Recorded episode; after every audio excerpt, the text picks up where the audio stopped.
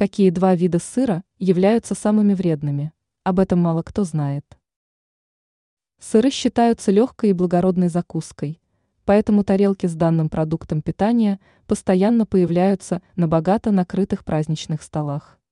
У сыра достаточно хорошая репутация полезного продукта. Однако некоторые разновидности могут представлять серьезную угрозу для организма. Какие два разновидности сыра считаются наиболее вредными? Пармезан. Данный вид сыра является одним из наиболее популярных среди ценителей итальянской кухни. Не все при этом знают о том, что употребление пармезана может оказаться весьма опасной затеей. Особенно стоит обратить внимание на данную информацию пожилым людям и тем, у кого имеются различные заболевания сердечно-сосудистой системы.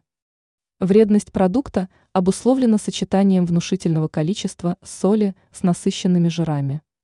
В результате даже у здорового человека, который любит пармезан, заметно повышается риск развития инфаркта. Поэтому эксперты рекомендуют воздерживаться от употребления данного продукта людям, которые входят в группу риска. Всем же остальным стоит употреблять пармезан редко.